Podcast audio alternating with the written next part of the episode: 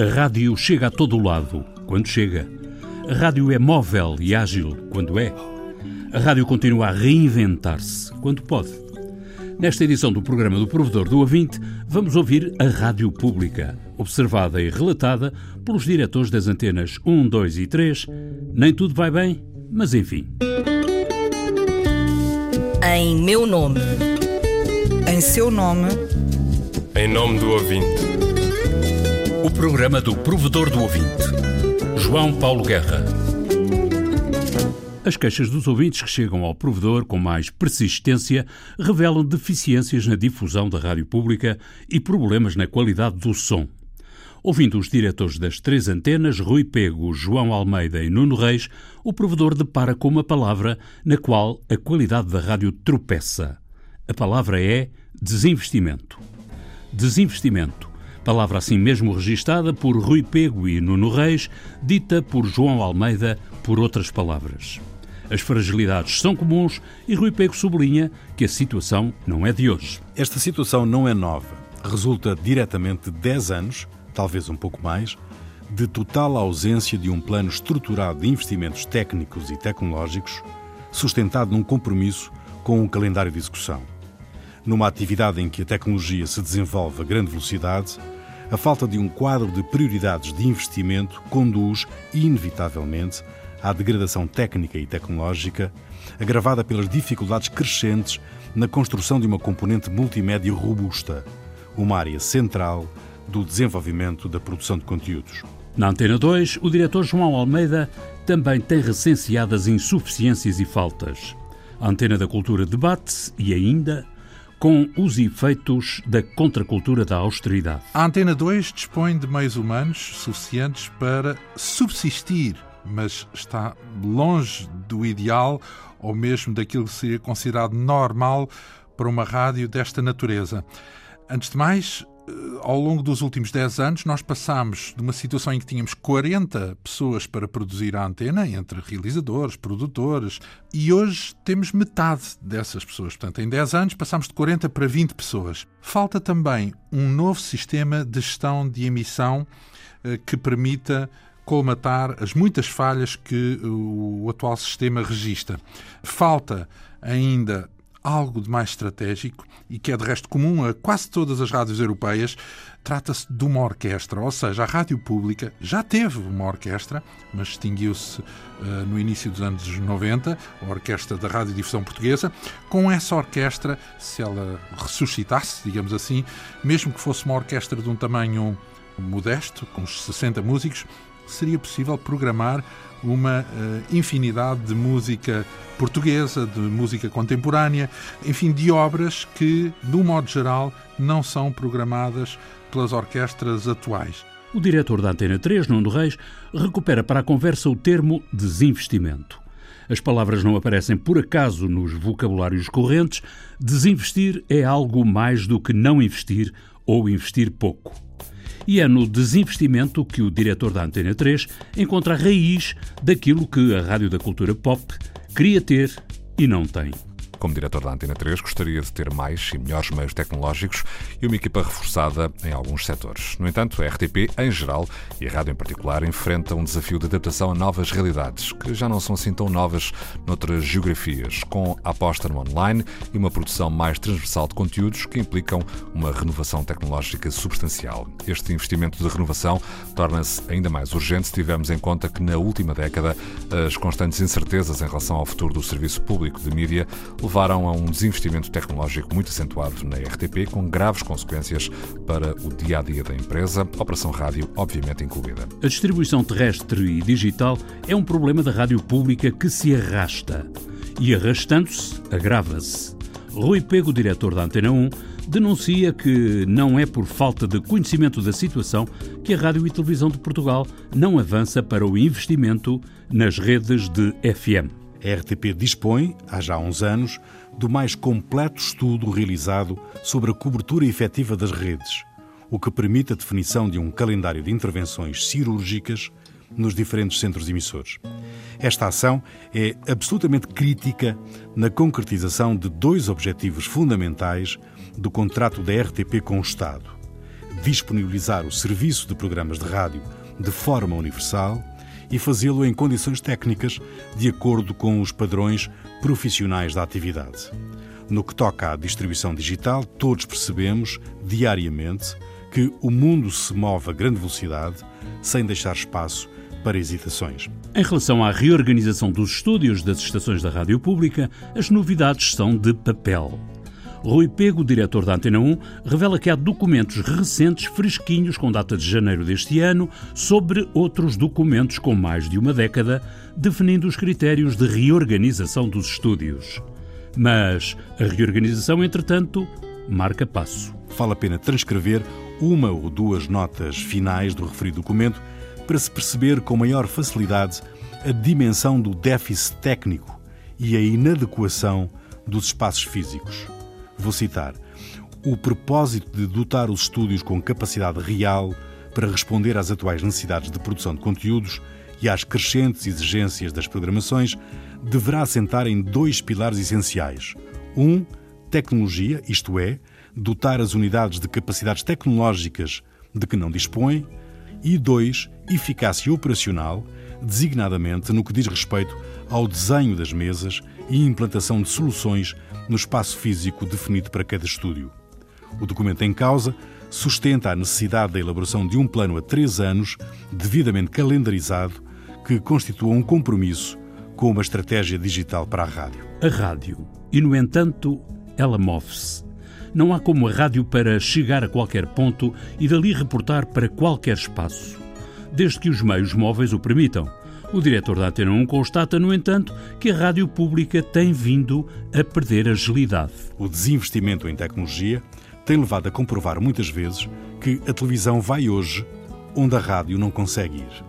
É preciso devolver à rádio essa capacidade para se mexer. Alguém acredita que seja mais fácil transmitir áudio e imagem do que apenas áudio? Com o futuro a conjugar-se já no presente, o diretor da Antena 1 coloca na ordem do dia a habilitação dos chamados recursos humanos, vulgo pessoas, trabalhadores, criadores e técnicos, para o ciclo digital. Para este objetivo, entrar decisivamente no novo ciclo digital é fulcral para a rádio reconstruir as equipas, dotá-las de recursos humanos habilitados a trabalhar na área digital, definir um perfil profissional, caracterizar as novas funções, inscrevê-las no acordo de empresa, de modo a poder responder aos desafios que aí estão.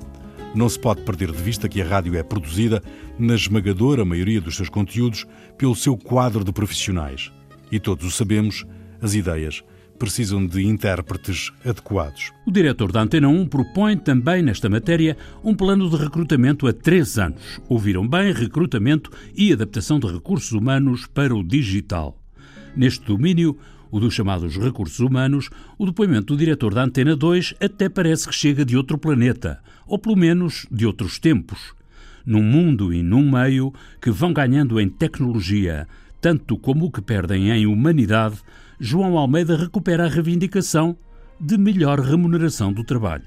E seria muito importante que essa conformidade entre o trabalho e a remuneração se verificasse e fosse, de certo modo, retomada como já chegou a haver, uma vez que já houve uh, momentos onde os eh, funcionários da rádio tinham a perspectiva de uma carreira, noção que hoje é bem mais complexa e bem mais difícil. A rádio e a televisão públicas foram condenadas a serviços mínimos no final dos anos 80. Esta expressão serviço público mínimo na rádio e na televisão está escrita no programa do 11º Governo, liderado por Cavaco Silva.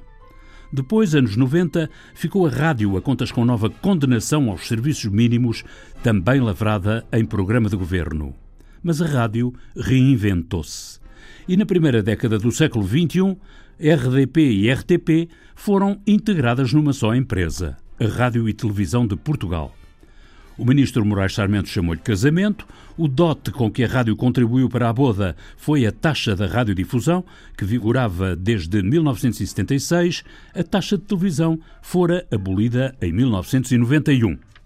Para a televisão, o casamento com a rádio foi de alta conveniência. O acordo pré-matrimonial com força de lei previa que a rádio manteria a sua marca. Mas a marca RDP foi o primeiro bem que a rádio perdeu. RDP Estéreo.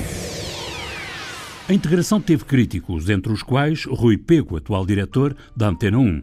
Rui Pego foi crítico, mas. Fui crítico e levantei muitas reservas à fusão entre a rádio e a televisão, sobretudo porque, como se percebia, a decisão não obedecia a uma estratégia. Era meramente instrumental.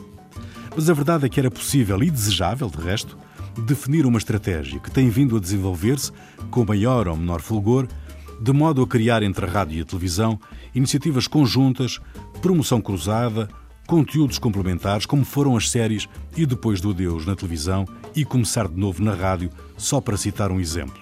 E isto é positivo. E, no entanto, o diretor da Antena 1 reconhece que, em matéria de investimentos técnicos e tecnológicos, a rádio sofreu uma clara diferença de tratamento e uma desvalorização.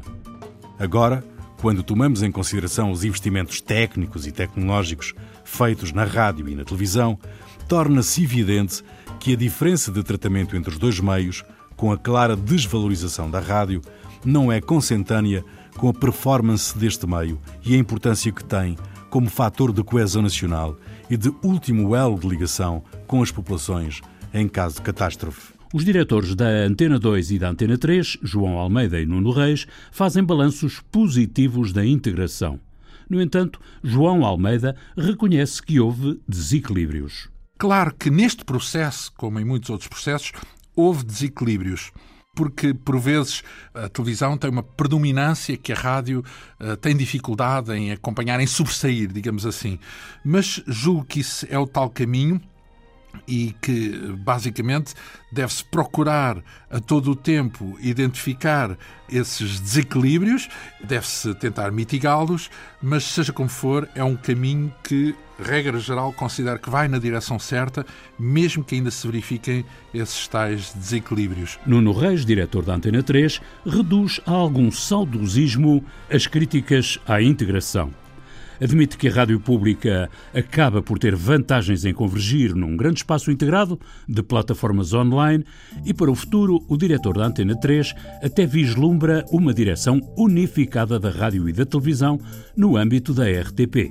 Afinal, aquilo que Moraes Sarmento uniu, já nenhum homem pode separar. Como seria de esperar, a fusão da RDP e RTP foi um processo complicado, mas que, passado o devido período de adaptação, tem mais prós do que contras, na minha opinião, claro. E provavelmente, daqui a uns anos, as direções separadas de rádio e televisão já nem farão grande sentido. Contas feitas, Rui Pego, diretor da Antena 1, entende que o saldo da integração da rádio e da televisão poderia ser positivo. Poderia. O saldo da fusão poderia ser francamente positivo se a integração tivesse sido equilibrada e a repartição dos esforços financeiros justa. E agora temos presente o futuro. E o futuro não é a ilusão de uma história de ficção científica. É simplesmente um catálogo da indústria automóvel, com novos carros com áudio individualizado, sem recurso aos escutadores, experiências de entretenimento, Wi-Fi, até carros sem condutor. O desafio é tremendo. Para entrarmos neste novo ciclo, a rádio mais do que a rádio, a RTP, a Rádio e Televisão de Portugal, precisa de uma estratégia digital. Há já caminho feito, mas vai ser preciso andar depressa e investir seriamente no processo de convergência digital das operações tradicionais de rádio e televisão. Futuro presente, nas palavras de Rui Pego, diretor da Antena 1. Por outras palavras, este é talvez o tempo da rádio se reinventar. Como? Convém que apanhe o TGV já em andamento. Isto, claro, caso sobre dinheiro do dote para comprar o bilhete. Uma coisa é certa, até hoje a velhinha rádio nunca falhou o constante desafio da reinvenção, apesar das escusadas paragens em todos os apiadeiros. A música do genérico do programa do Provedor do Ouvinte é da autoria de Rogério Charras, interpretada pela guitarrista portuguesa Marta Pereira da Costa e o contrabaixista camarunês Richard Bona. Sonorização e montagem João Carrasco, textos Inês Forjás, Viriato Teles e João Paulo Guerra. Em meu nome. Em seu nome. Em nome do ouvinte. O programa do provedor do ouvinte. João Paulo Guerra.